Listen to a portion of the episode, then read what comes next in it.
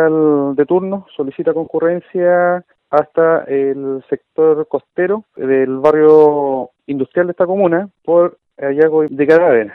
Se encontró una persona de sexo masculina, la cual se encuentra sin identificación. Al examen externo del, del, cadáver eh, no se encontraron lesiones atribuibles a terceras personas. Además, están haciendo la diligencia para identificar el, cuerpo.